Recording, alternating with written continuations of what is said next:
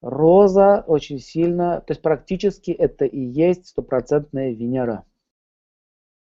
Когда наступает весна, приходит богиня весны, это частичное проявление Лакшми, все начинает процветать, расцветать, все начинают друг друга любить, животные, птицы, люди тоже, и так далее, и так далее. Вот это вот состояние Венеры. Поэтому, если вы хотите уловить это состояние Венеры и зафиксировать его в своем сознании, вам нужно научиться медитировать на весну или на розу, на живую. Поэтому у них очень такой тонкий, нежный запах, приятный. Вот запах цветущих растений, сакуры там или розы, это запах Венеры.